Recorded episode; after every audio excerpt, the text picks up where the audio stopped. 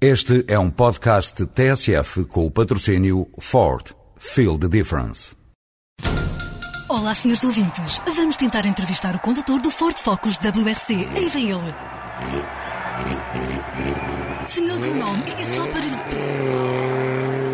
O Ford Focus está imparável. O primeiro no Campeonato Mundial de Construtores de Rallys e o primeiro na estrada. Ford, feel the difference.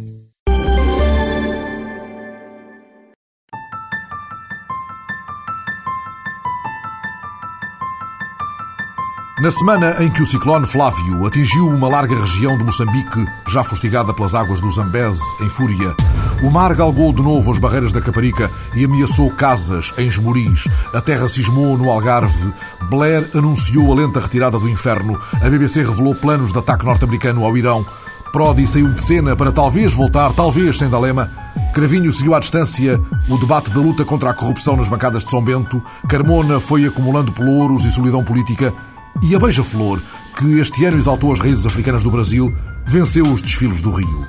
Em pleno carnaval, Alberto João Jardim encheu a semana com um adeus até ao meu regresso, esconjurando maldades de Lisboa e preparando-se para mais quatro anos de quinta vigia. Decidi apresentar a demissão do Governo Regional, o que implica a dissolução da Assembleia Legislativa da Madeira, já que a maioria social-democrata inviabiliza a formação de qualquer novo executivo. Jardim, por um mandato, claro. Não estou em posição de enfrentar esta multiplicação de novos problemas sem um mandato claro do eleitorado da região autónoma da Madeira. E as razões de uma recandidatura? Recandidato-me porque em minha opinião pessoal, acho que a Madeira não merece passar a ter um governo de medíocres, de incultos, de traumatizados sociais e de subservientes a Lisboa. Logo as vozes se ergueram no contracampo. Edgar Silva, líder do PCP Madeira, estes argumentos é que não que considere não ter condições políticas para continuar a governabilidade, aceita-se e ele lá apresentou as suas razões. Agora, recandidatar-se dizendo que precisa de um mandato claro. Então, ao longo de todos estes ciclos eleitorais e políticos, não teve Alberto São Jardim maiorias absolutíssimas. José Manuel Rodrigues, do CDS Madeira. Eleições, disse ele? Até porque as eleições não vão resolver absolutamente nada. A Madeira perdeu fundos da União Europeia, a Madeira perdeu fundos da solidariedade do Estado numa lei injusta da Lei de Finanças das Regiões Autónomas e a Madeira atravessa uma situação financeira difícil que é da responsabilidade do PSD Madeira. Miguel Portas, do Bloco. Olha o plebiscito. É um pretexto para um plebiscito. É realmente disso que se trata, até porque as eleições em si mesmo não mudarão esta lei. O que é extraordinário neste caso é que eh, Alberto João Jardim, que sempre aproveitou e procurou eh, vangloriar-se exatamente de um offshore que não gera um só emprego, agora é, digamos assim, vitimiza-se por causa dele. Miguel Macedo, em nome do PSD Nacional, todo o apoio. PSD declara o apoio à decisão tomada pelo Presidente do PSD Madeira e Presidente do Governo Regional, Dr. Alberto João Jardim, manifestando a solidariedade eh, ao Partido Social Democrata da Madeira e o seu empenhamento no projeto autonómico de que os social-democratas madeirenses eh, são os grandes protagonistas. Vitalino Canas, porta-voz do PS, que bem se está no poder, Alberto. É um ato que manifestamente o Presidente do Governo Regional da Madeira pretende prestar eh, o seu poder e garantir desesperadamente um mandato de mais quatro anos, preparando-se certamente a fazer uma campanha populista no sentido de procurar manter o seu poder. E em tom mais solene no Parlamento, após a demissão, Alberto Martins e o Estado de Direito. Esta prática política de plebiscitar as leis da República que o Presidente da República já promulgou, que o Tribunal Constitucional já examinou e que a Assembleia da República já aprovou, é uma prática que contraria o próprio sistema democrático do Estado de Direito. E na bancada laranja, com o sotaque, Guilherme Silva, Vossas Excelências não podem tudo. Vossas Excelências podem aprovar aqui, com abstenções envergonhadas ou não do CDS, todas as medidas que quiserem contra a região autónoma da Madeira.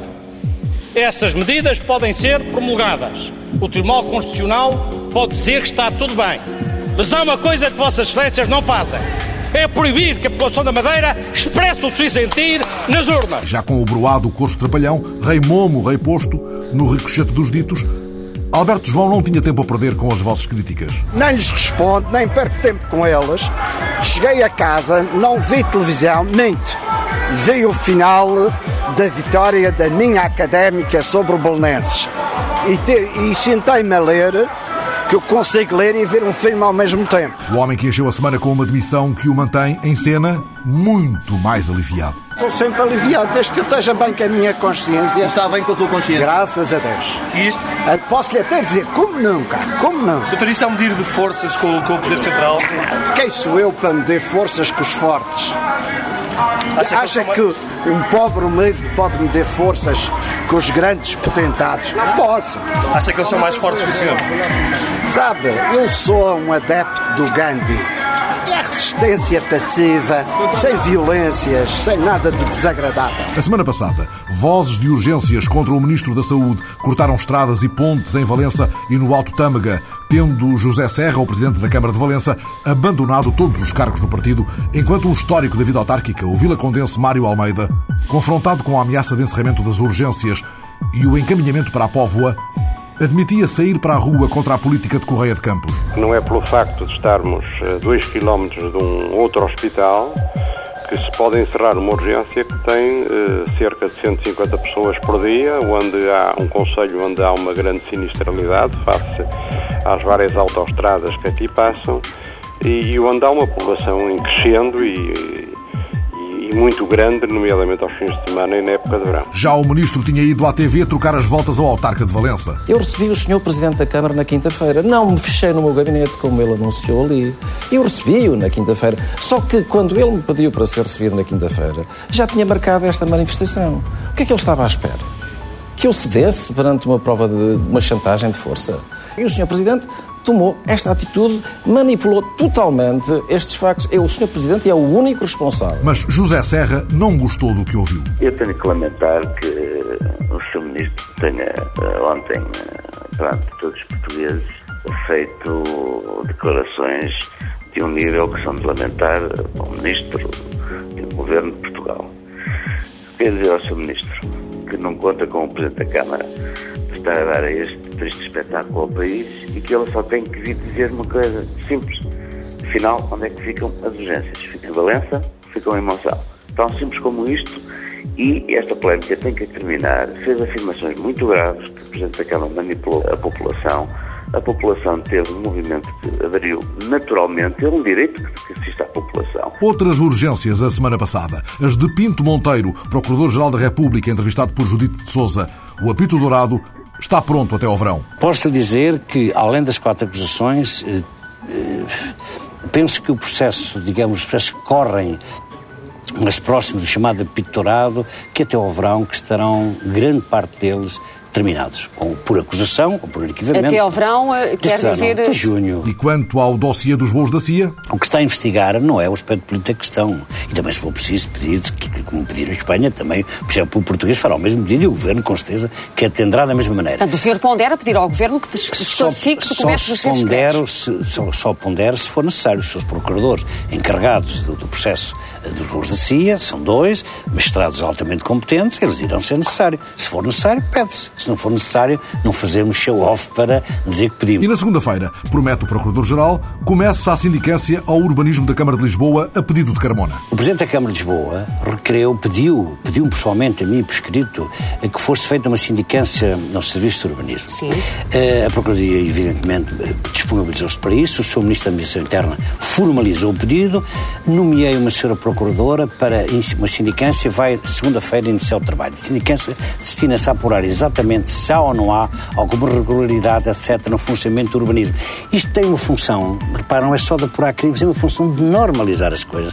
Porque pode perfeitamente então-se levantar suspeições onde não existem. Ora, este foi o caso que levou Maria José Nogueira Pinto a dizer que acabou, está zangada. E eu quero dizer, através de vocês, a todos os lisboetas, que eu não tenho idade, nem estatuto, nem condição para brincar no quarto de brinquedos do Partido Social Democrata.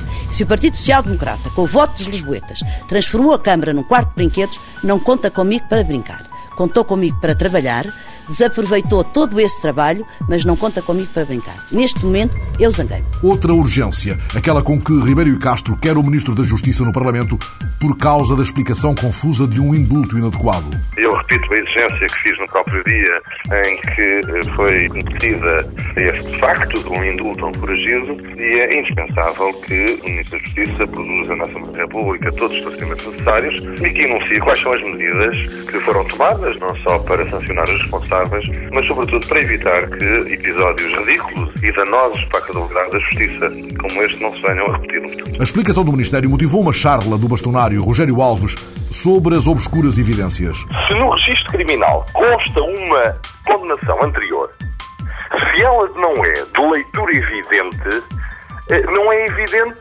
porque é que isso é assim. Porque se está lá escrito, o que é que não é leitura evidente? O impresso estava mal feito?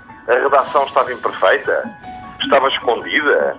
Estava baralhada? Estava trocada? Bom, é preciso explicar porque que uma informação que consta de um papel que é um registro, não é de leitura evidente. O simples enunciar essa circunstância de difícil legibilidade não explica o porquê das coisas, eu creio. Tenho dito isto muitas vezes. O que em Portugal é fundamental é que as pessoas não falem por conceitos, falem por factos. Contas feitas. A semana foi passada com o não de Granadeiro à nova proposta da Sonaicom de 10,5 euros por ação. O aumento da oferta que hoje respondemos é inferior ao aumento dos capitais próprios da PT desde o anúncio da Sonaicom.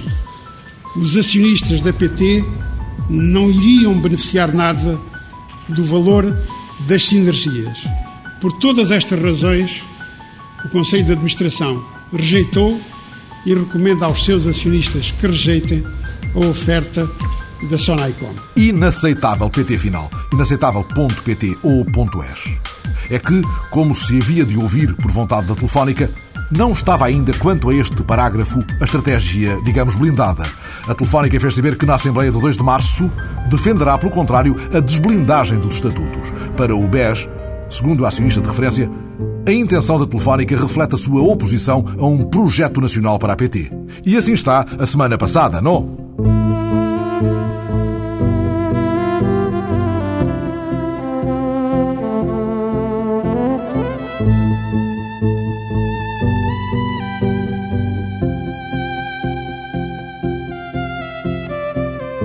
Em Belgrado, um mês depois das legislativas, tarda a formação do novo governo sérvio. O processo parece bloqueado pelo impasse nas negociações de Viena sobre o Estatuto do Kosovo. Em Pristina, a tensão crescente pode conduzir, aliás, a uma escalada de violência. O enviado especial da ONU não tem conseguido mexer até agora as peças decisivas de um xadrez muito mais confuso do que aquele em que, diante dos olhos do repórter André Cunha, os cavalos tomam o freio nos dentes numa rua de Belgrado. Evo ti Bush. Slobodan Milosevic está a jogar xadrez.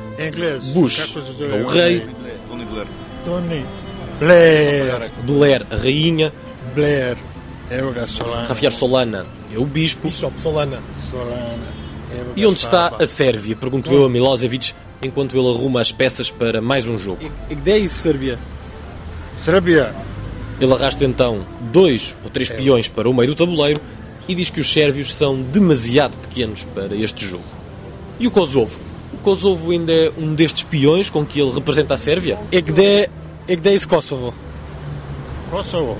O Kosovo é do Bush, diz ele. Kosovo je ovdje. Bushovo. Bushovo. Jesu... Slobodan e, Milosevic. O xadrez e a história têm destas coincidências. Ele é o espelho de uma Sérvia resignada. Mais cedo ou mais tarde, Milosevic reconhece o Kosovo vai deixar de ser parte do país. Este antigo funcionário dos Correios, agora reformado, distrai os dias ali no passeio da Boulevard Revolúcia, uma das principais avenidas de Belgrado. Da janela do elétrico que ali passa, já tinha visto várias vezes aquele grupo de amigos à volta de uma mesa de xadrez. Tantas vezes neste inverno que parece uma primavera. E está quase a começar mais um jogo. Mas Milosevic cede o lugar e move-se para um outro checkmate. Volio bi da ostane. Eu queria muito que o Kosovo ficasse na Sérvia, mas não vai ficar. O poder não é algo que possamos pedir a Deus, e Deus não gosta de poder. Não foram eles, os americanos, quem foi que nos bombardeou? Porquê? Porquê? por causa do Kosovo. Os norte-americanos querem aproveitar os minérios do Kosovo e querem construir ali sistemas para controlarem o que é que os russos andam a fazer.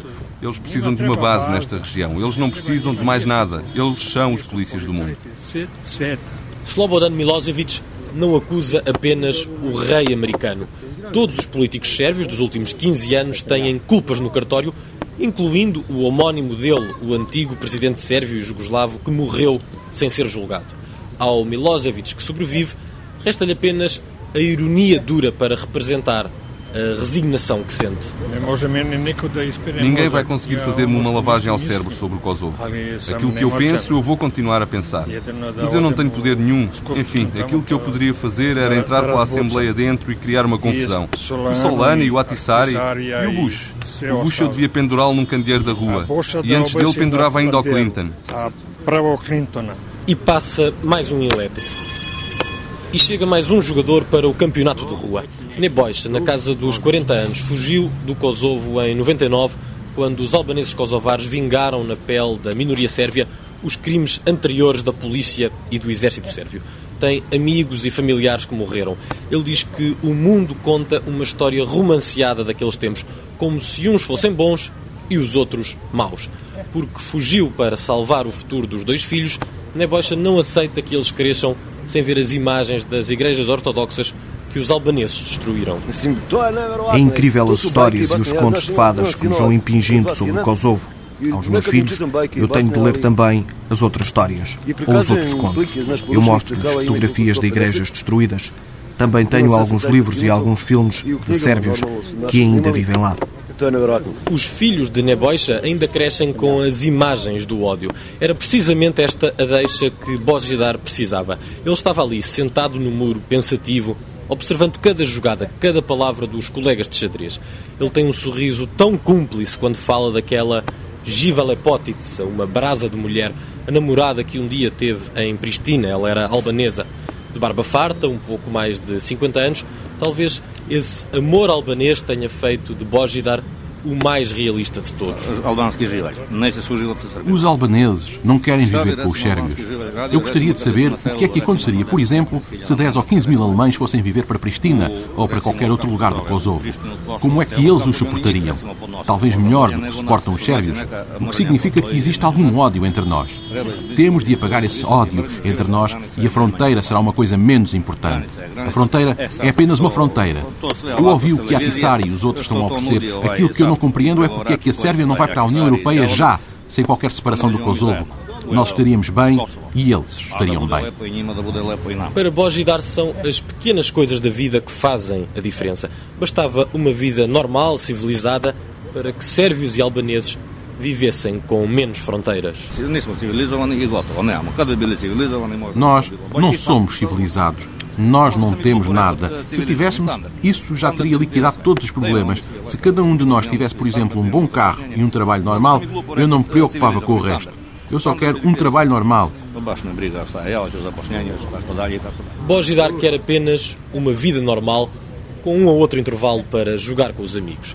Militsa, de 25 anos, faz uma pausa nos livros. Esta estudante de literatura nunca jogou xadrez na vida, mas sabe que todos os jogos têm, de certa maneira, a lei do mais forte. A futura independência do Kosovo, se for essa a vontade da União Europeia, vai acontecer mais cedo ou mais tarde. Por isso, contrariar o relógio não é a melhor jogada para a Sérvia. O xadrez é apenas um jogo. Quando alguém joga, tem de saber quais são as regras do jogo. Quem é esperto e forte talvez possa escapar a algumas regras, mas nunca se pode fugir a todas as regras. Agora, para o Kosovo há um plano. Quem quiser seguir as regras do jogo vai ter uma vida mais fácil. Quem não quiser vai ter uma vida mais difícil, é preciso escolher. Para mim, a pergunta é: por que é que vamos sofrer mais 10 anos com uma qualidade de vida baixa se podemos sofrer 5? Eles vão fazer o Kosovo independente de uma forma ou de outra. Milica pega nos livros e vai continuar a estudar. Slobodan Bojidar e Nebojsa arrumam as peças para mais um desafio de xadrez. E em Viena, no diálogo de surdos entre sérvios e albaneses, o representante da ONU, Marti Atissari, mexe mais um cavalo no tabuleiro dos Balcãs. O jogo mais difícil de Atissari num tabuleiro minado. E aquele grande retrato na fachada da Câmara de Roma Será uma rainha? Uma princesa? É Ingrid uma prisioneira? Fez ontem cinco anos que Ingrid Betancourt, candidata ambientalista às presidenciais na Colômbia, foi raptada pelos rebeldes das Farc. Mantida em cativeiro na selva colombiana, a última confirmação de que estava viva foi dada no verão de 2003, mas nos últimos dias correram rumores de que os rebeldes a teriam levado para fora da Colômbia e logo se pensou que poderia estar em marcha uma operação de troca de prisioneiros. Sabe-se que as Farc a têm incluída na lista de mais de 50 políticos, soldados e polícias que pretendem trocar por cerca de 500 guerrilheiros presos. Nas últimas horas, em entrevista ao Figaro, o presidente Álvaro Uribe chegou a comentar os rumores de que Ingrid poderia ter sido levada para um país da região, mas, entretanto, o ministro da Defesa veio dizer que esses rumores não passavam de uma hipótese baseada em testemunhos de desertores da guerrilha. Estes episódios verificaram-se no dia seguinte à conversa que tive com o jornalista, escritor e diplomata Plínio Apuleio Mendoza, autor do livro de memórias Aqueles Tempos com Gabo e embaixador da Colômbia em Lisboa. Amigo de muitos anos da família de Ingrid, desde os tempos de Paris, o embaixador colombiano pensa com muita frequência naquela que conheceu menina ainda e cujo rastro se perdeu na selva colombiana. Mucho. La conozco desde que era una menina muy pequeña, desde que tenía unos 12 o 14 años. Conozco a su familia, su madre, conocí mucho a su padre, fui amigo de él y siempre la, la he querido mucho y, y, me ha inquietado mucho su suerte, mucho. ¿Y acredita que Ingrid está viva? Yo espero que sí, espero que esté viva, pero me parece muy cruel por parte de las FARC que no sean capaces siquiera de dar una prueba de sobrevivencia, que es lo menos que pueden hacer. La última prueba de sobrevivencia la dieron el 31 de agosto del año 2003, que apareció en la televisión. O embaixador não percebe o que pretendem as FARC. Como pretendem negociar e o que pretendem negociar. Admite que o governo também não fez inicialmente concessões para a negociação, mas lembra que nos últimos tempos a administração Uribe abandonou a rigidez e foi fazendo sucessivas concessões. Al princípio, o governo não queria dialogar sem suspensão de hostilidades. Agora ha aceptado que se pueda dialogar en la guerra sin suspender las hostilidades. Aceptó dejar libres dos poblaciones sin control de la policía y sin control del ejército para que ese diálogo se pueda hacer. Aceptó que no tenga límite de tiempo esse diálogo. Como era, aliás, desejo do grupo mediador que integra a França, a Espanha e a Suíça. O governo de Bogotá apenas se recusou a aceitar que Ingrid e outros reféns das Farc fossem trocados por rebeldes presos acusados de terrorismo. Mas a margem de manobra do governo é curta e as negociações estão condicionadas, em grande parte, à capacidade de pressão da comunidade internacional e das diplomacias. Aliás, a filha de Ingrid obteve nos últimos dias o compromisso de Sarkozy e de Ségolène Royal de que o caso de Ingrid, que tem dupla nacionalidade, será prioritário na ação externa após as eleições. Mas esta é uma margem sempre muito apertada e, aliás, nem sempre as vozes da rua visam, no entender do embaixador colombiano, o alvo certo. Es, un drama sobre todo porque ha habido un error de los comités que luchan por eh, la libertad de Ingrid, y es que culpan al gobierno. Entonces, esto se convierte para las FARC en un trofeo muy valioso, porque lo consiguen, no son críticas para ellas, que son las que han secuestrado, que es el grupo terrorista, sino que las críticas se dirigen, ante todo, al governo como se se opusiera ao acordo humanitário. Plínio Apuleio Mendoza defende que as vozes denunciando a situação de Ingrid Betancourt não devem calar-se, mas devem questionar, antes de mais, os raptores e não o governo de Bogotá. Confrontado com as declarações do presidente da Câmara de Roma, Walter Veltroni, de que é um escândalo a falta de mobilização geral para a libertação de Ingrid e de que, se ela fosse candidata presidencial norte-americana ou europeia, estaria já em liberdade, o embaixador responde que não há só Ingrid. Como ella, hay 3.000 secuestrados en Colombia y hay también mujeres, ancianos, niños. Hay francesas también secuestradas. Pues es un problema que afecta a mucha, mucha gente. Pero no creo que haya indiferencia en la opinión pública europea. En Francia han tomado muy en cuenta eso. También eh, su fotografía está en la puerta del Hotel de Ville en París. De modo que No creo que se pueda culpar a la opinión internacional de indiferencia frente al caso. Plínio Apuleio Mendoza relembrou o que tem feito o grupo de mediação e, sublinhando a circunstância de ser amigo pessoal da família da candidata, recorda a iniciativa que ele próprio tomou no dia da posse do presidente Álvaro Uribe. Quando o presidente chegou ao poder, presidente Uribe, o primeiro dia ou segundo dia le dije, tienes que hablar con la madre de Ingrid, puedes recibirla. Y me dijo, no, dame la dirección, su apartamento y voy a verla. Y fue lo primero que hizo el presidente, irla a ver. Como que eso, Álvaro Uribe foi, foi ver a mãe de Ingrid? Madre, al segundo día de haber tomado el poder. Eso es simbólico, es un gesto es simbólico, pero él le importó y le interesó mucho. Otro gesto simbólico, muy mal entendido por la opinión pública. En un momento dado, un, un supuesto guerrillero, no sabíamos si era o no era guerrillero, contó en una población al sur de Colombia, le contó a un obispo de la población que las FARC estaban dispuestas a liberar a Ingrid. Entonces ese obispo habló con el presidente Uribe. El presidente Uribe, ¿qué hizo? No llamó a la fuerza pública, no llamó a la policía, llamó a la madre y le dijo, no digo nada, pero si es verdad que la van a liberar, envía a tu otra hija, no mando policía porque es muy peligroso, no mando ejército porque es muy peligroso, manda simplemente a tu hija y esperas en el lugar donde supuestamente va a ser liberada. La madre, pensando que estaba muy enferma, muy gravemente enferma, llamó a Villepin, llamó a Villepin, el primer ministro de francés, porque Villepin es amigo de la familia, porque Villepin fue profesor de Ingrid en el Instituto de Ciencias Políticas, y Villepin mandó un avión al Brasil, muy equipado con equipos médicos, pensando que podía, eh, cerca a la frontera con Colombia, que si ella era liberada la podían poner allí en esa especie de, de hospital eh, para llevarla rápidamente a cuidados médicos. Y ahí se armó un escándalo internacional enorme porque los, perio los periodistas brasileños encontraron aquel avión sin permiso, se armó un escándalo. E alguma vez lhe ocorreu pedir ao seu amigo Gabriel Garcia Marques que, usando canais como o da diplomacia cubana, pudesse interceder por Ingrid? Sí, claro. Claro que sí. Yo se lo pedí. Más aún, la madre de Ingrid eh, habló con García Márquez. Y, y la esperanza que teníamos es que, de todas maneras, García Márquez es amigo de Fidel Castro. Y pensábamos que Fidel Castro podría influir sobre la guerrilla.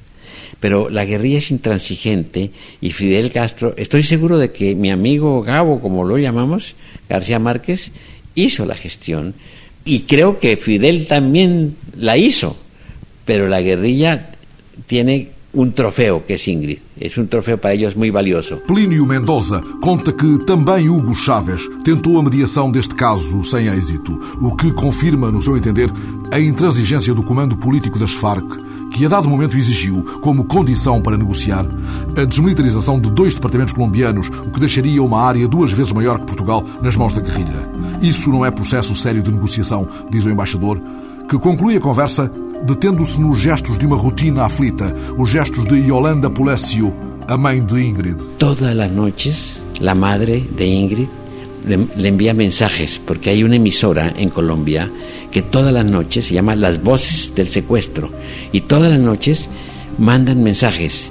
Lo que pasa es que no saben si los oyen o no los oyen, porque no pueden tener respuesta. Pero es muy dramático pensar en una pobre señora que todas las noches va a una emisora para mandarle mensajes a su hija, mensajes que no tienen respuesta. Isso é de uma crueldade terrível. Uma crueldade terrível. A lei da selva, contra a qual se erguem cartazes com o rosto de Ingrid Betancourt nas grandes capitais da Europa. Cinco anos depois de ela passar a ser um nome de código da nossa fúria contra o terror. A semana passada, investigadores da Escola Superior Agrária de Castelo Branco e um agricultor da região de Idenha Nova produziram pela primeira vez na Europa bioetanol a partir de cana-de-açúcar. Lá na zona da Raia, onde já se deu para o tabaco, a repórter Maria Miguel Cabo visitou a exploração agrícola não longe do local onde será instalada em breve uma fábrica de biofuel. Entra em funcionamento no fim do ano no Conselho de Idenha Nova em alternativa à produção de tabaco. A empresa Global Green está apenas a ultimar a localização da fábrica de biofuel A alavanca do projeto é o primeiro bioetanol da Europa produzido a partir de cana-de-açúcar. Um trabalho conjunto entre a Escola Superior Agrária de Castelo Branco e um agricultor da região.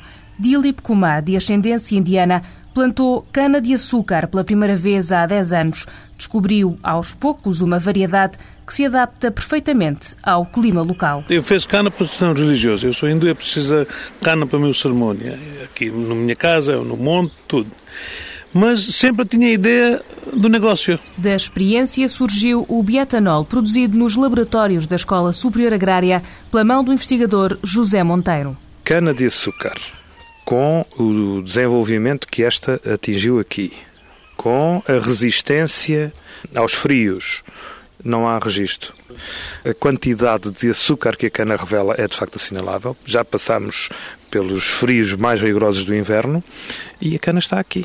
Vivinha da Silva, sem problema nenhum. Com um grau de doçura de 21%, a cana-de-açúcar de Idanha Nova chega a atingir os 3 metros de altura. É, é ver para querer. Verde nesta altura, no nosso clima, dos dados que temos, nunca se terá visto na Europa continental. Eh, eu parece-me sinceramente que estamos aqui perante uma hipótese de trabalho não apenas para Portugal, mas para outras latitudes também. Associada ao clima tropical, a cana-de-açúcar permite ainda maior captação de dióxido de carbono. Muito maior, por exemplo, do que um milho ou do que as culturas tradicionais que nós eh, fazemos aqui nesta região e conseguir com isso contribuir de forma muito importante para eh, combater o efeito estufa. Uma característica comum ao sorgo sacarino uma planta típica do clima africano, que irá começar a ser plantada na região em grande escala no próximo mês. É capaz de produzir um sumo doce, os caulos são ricos em sumo, e esse sumo doce é também depois passível de ser convertido a álcool por processos de fermentação e destilação enfim, tal e qual eh, como nós conhecemos da produção de um vinho e depois de uma aguardente, por exemplo. Com um cultivo semelhante ao do milho, o sorgo sacarino será, no início, a planta mais utilizada pela fábrica na produção de bioetanol. Estamos a tentar ir para o campo já com áreas significativas a partir de abril, março.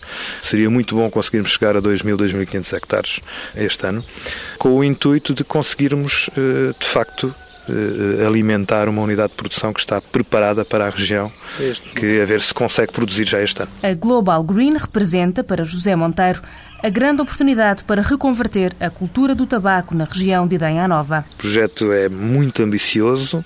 Nós, neste momento, falamos fundamentalmente na, na, na região da, da, Campina da Idanha, portanto, o projeto de regadio da, da, barragem da Idanha, mas o que está uh, a ser estruturado é uma, uma iniciativa bastante mais abrangente, uh, contribuir para viabilizar o projeto de regadio da Cova da Beira, uma área muito grande também, portanto mais a norte, e também na zona sul aqui do distrito, encostado ali às margens do Tejo, onde, por exemplo, nos dias de hoje se faz tabaco também. Com cerca de 50 produtores, o distrito de Castelo Branco deixa de receber ajudas à produção de tabaco em 2009. Um corte que António Abrunhosa, presidente da Associação de Produtores de Tabaco, considera ser o início do fim. A cultura do tabaco é a segunda cultura que mais ajudas comunitárias traz para toda a beira interior, que inclui os distritos de Castelo Branco e da Guarda. Portanto, o fim do ciclo do tabaco, que acabará, como tudo indica, com a atual regulação acabará de certeza em 2009, significa o desaparecimento de uma cultura que empregou mais de 3 ou 4 mil pessoas durante 20 anos quase nesta região e que movimentou, faturava anualmente qualquer coisa como 16, 17 milhões de euros por ano.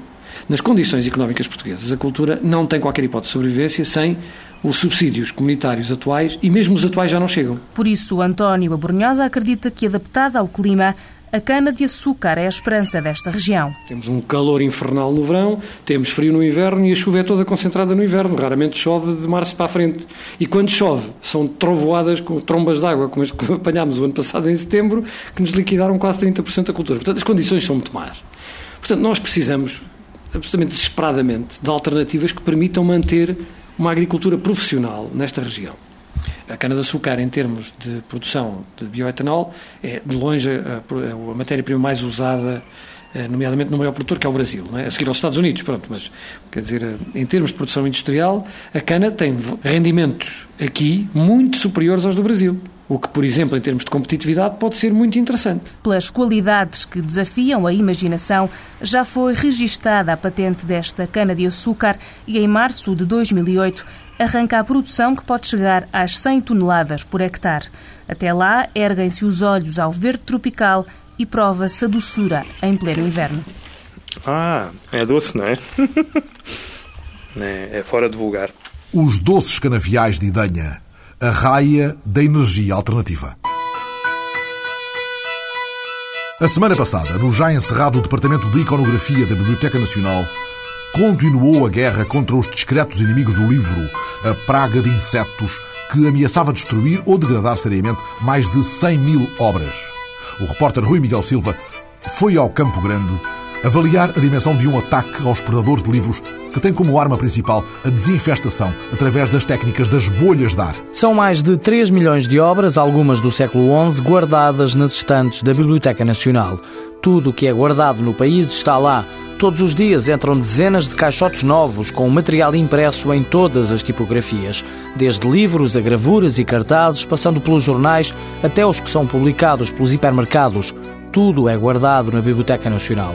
É por isso fácil de imaginar que o trabalho de preservação das obras seja uma maratona contínua, como diz a diretora do Núcleo de Preservação, Maria Luísa Cabral. É muito complexo, é muito caro, e é pouco visível. Um trabalho de bastidores com uma equipa empenhada em defender as obras de inimigos muitas vezes invisíveis. Hoje em dia, o nosso maior problema, por um lado, é impedir que os insetos se instalem cá dentro. Nós não queremos isso. E utilizamos sistemas verdes, digamos assim, ecológicos, amigos do ambiente, não é? Isso é muito importante. Por outro lado, qual é o nosso principal inimigo hoje em dia é a péssima qualidade do papel. E o papel tem essa.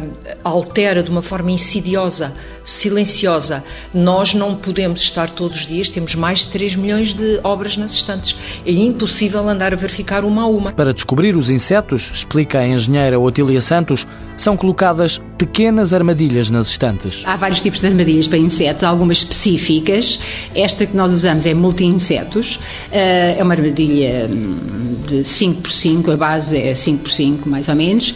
Hum, tem uma forma de tenda, Uh, por dentro há uma matéria colante e, dada a própria cola, atrai muito como alimento os insetos. Portanto, eles são, de certa forma, atraídos. Através do cheiro? Também, que aquilo também tem algum cheiro, e eles entram dentro da armadilha. Entretanto, como a matéria é colante, eles ainda podem tentar comer alguma coisa, mas depois querem se deslocar e não conseguem. Portanto, ficam presos na armadilha. Quando nós vamos eh, depois monitorizar, eh, em geral fazemos essa monitorização de mês a mês, então encontramos-los e observamos. São vários os tipos de insetos que podem aparecer nas obras. O mais recente é uma espécie de escaravelho que obrigou ao fecho do Departamento de Iconografia mais de 100 mil documentos estão a ser revestidos com uma bolha de ar cheia de dióxido de carbono. Ao fim de três semanas, os insetos morrem.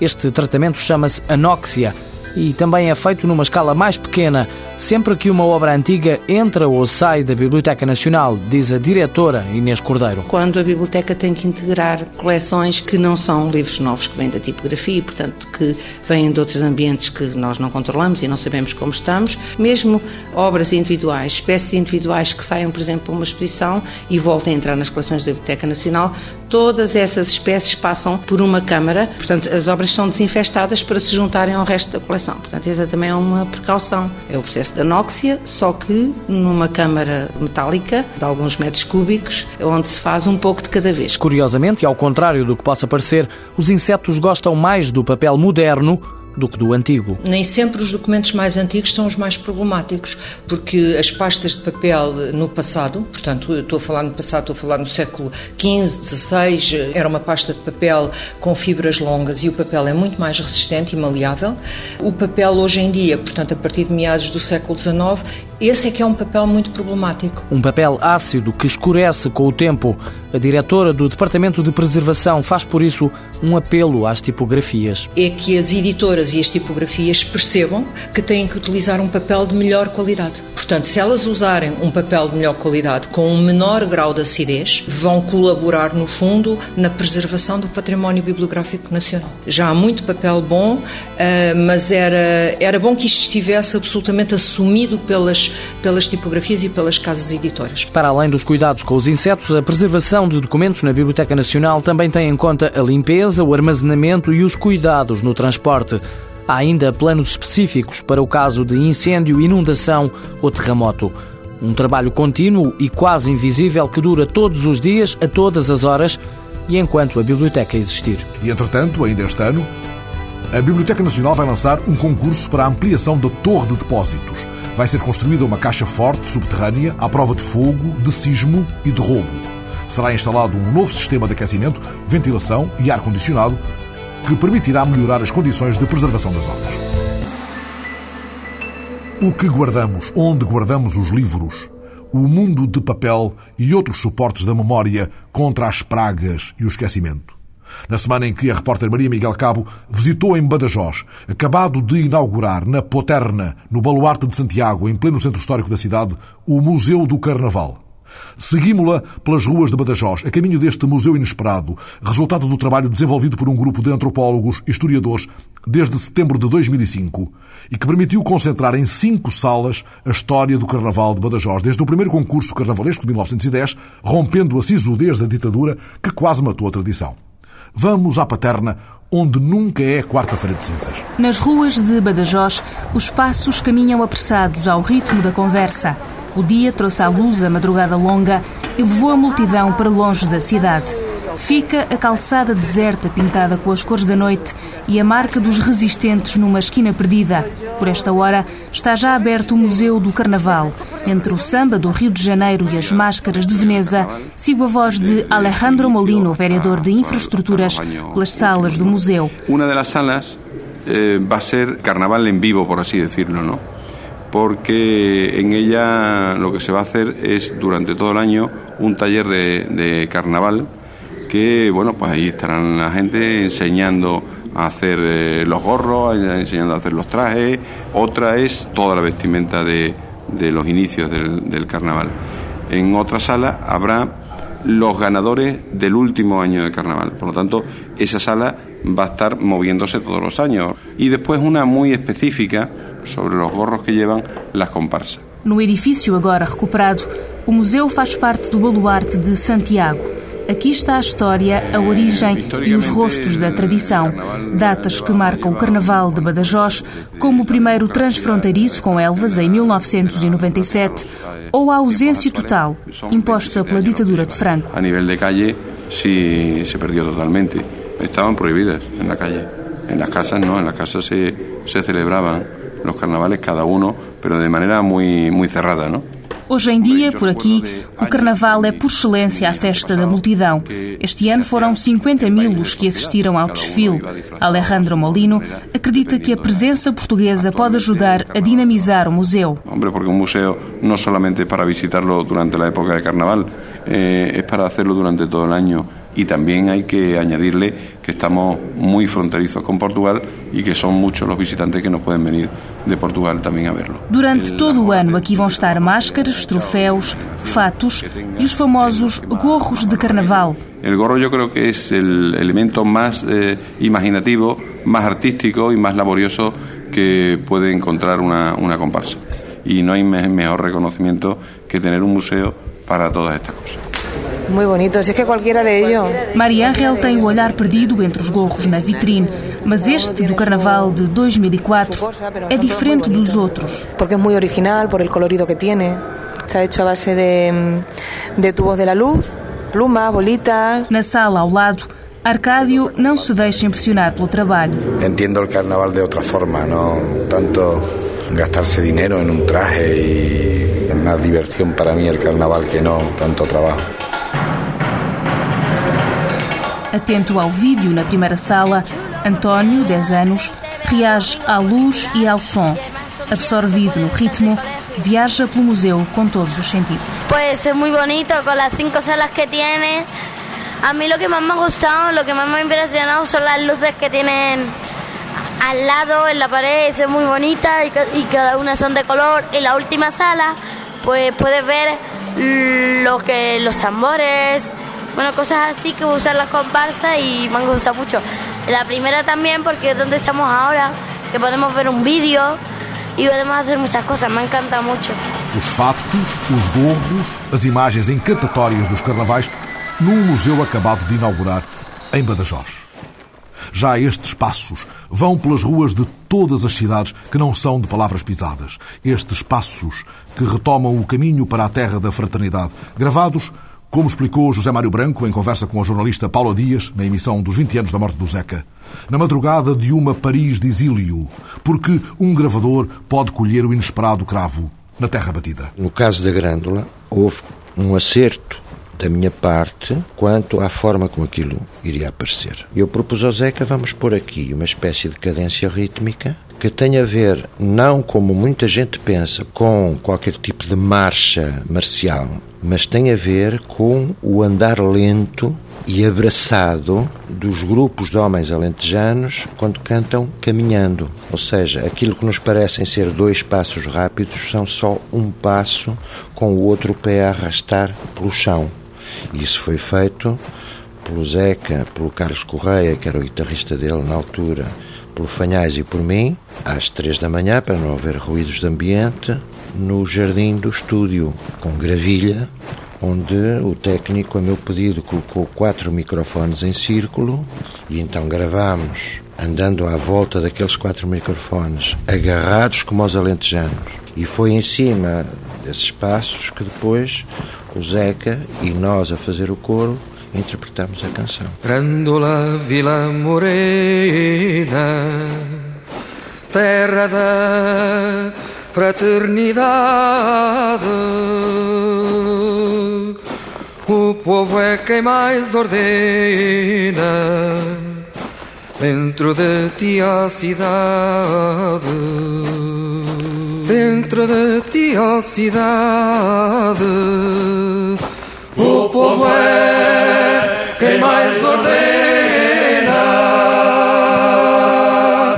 Terra da fraternidade, Grândola Vila Morena.